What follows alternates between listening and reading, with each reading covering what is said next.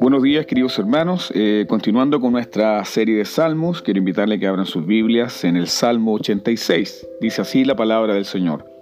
Inclina, oh Jehová, tu oído y escúchame, porque estoy afligido y menesteroso. Guarda mi alma porque soy piadoso. Salva tú, oh Dios mío, a tu siervo que en ti confía. Ten misericordia de mí, oh Jehová, porque a ti clamo todo el día.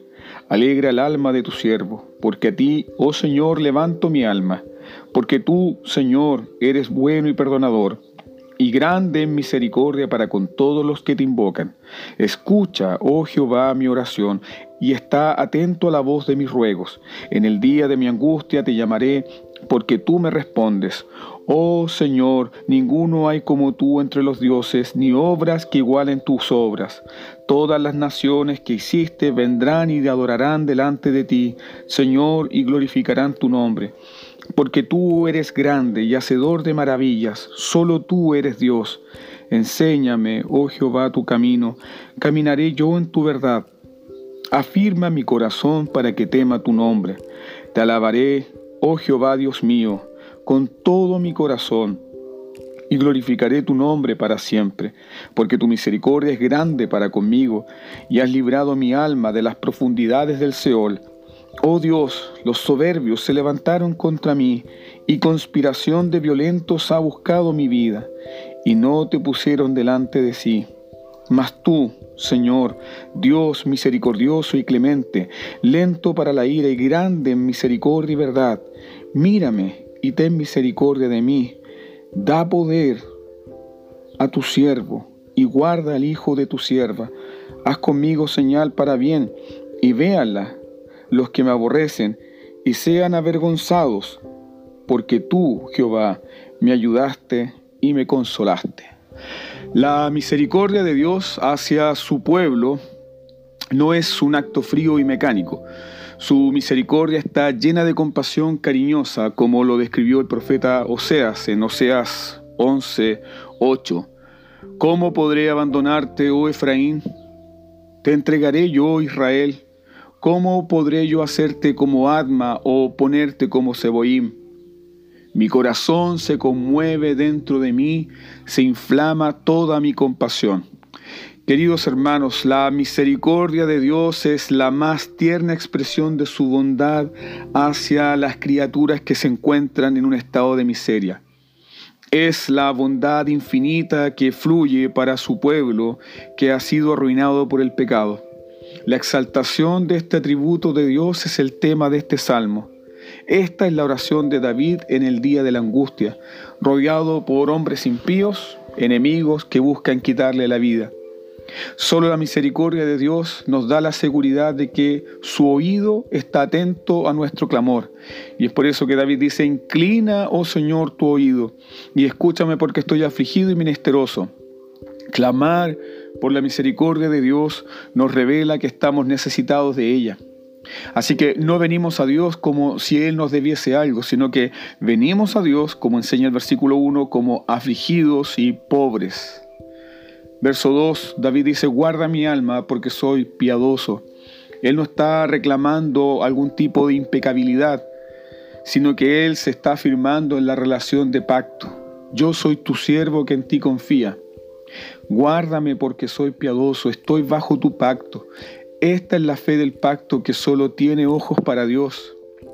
Verso 3 y 4, David está derramando todo su corazón al Señor. Él está diciendo, ten misericordia de mí, clamo a ti todo el día, alegra mi alma.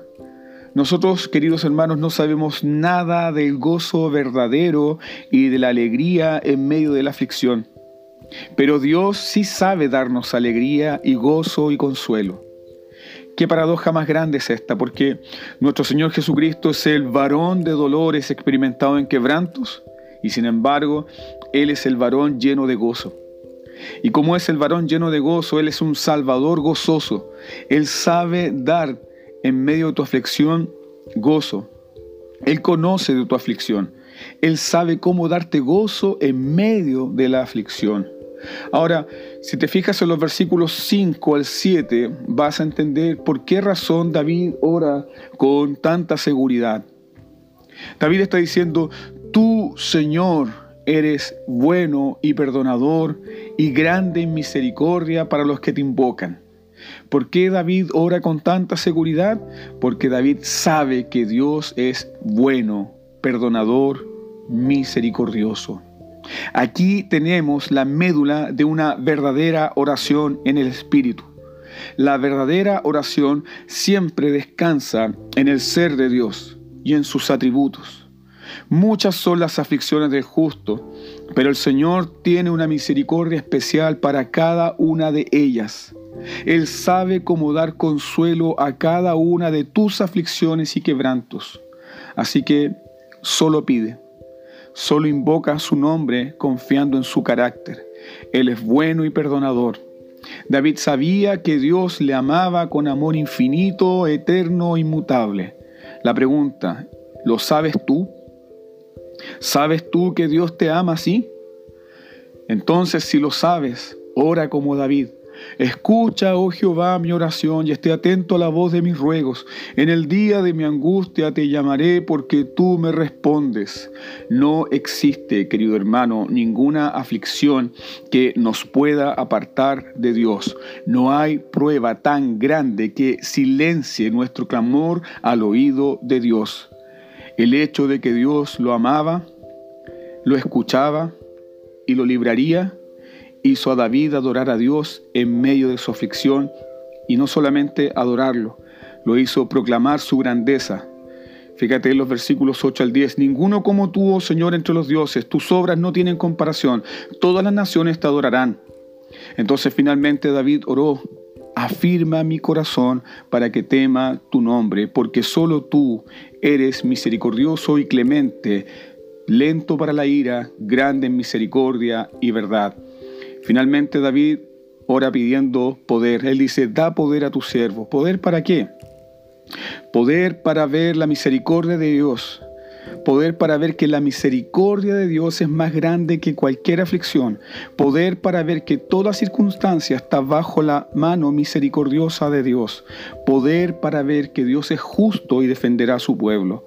Poder para adorar a Dios en medio del sufrimiento y esperar su bendición. Ora en esta mañana, clama a Dios en medio de tu aflicción, porque Dios es bueno y te ama. Grande en misericordia, clemente y lento para la ira. Que Dios bendiga su palabra en tu vida, querido hermano, y que tengas un día lleno de la gracia del Señor.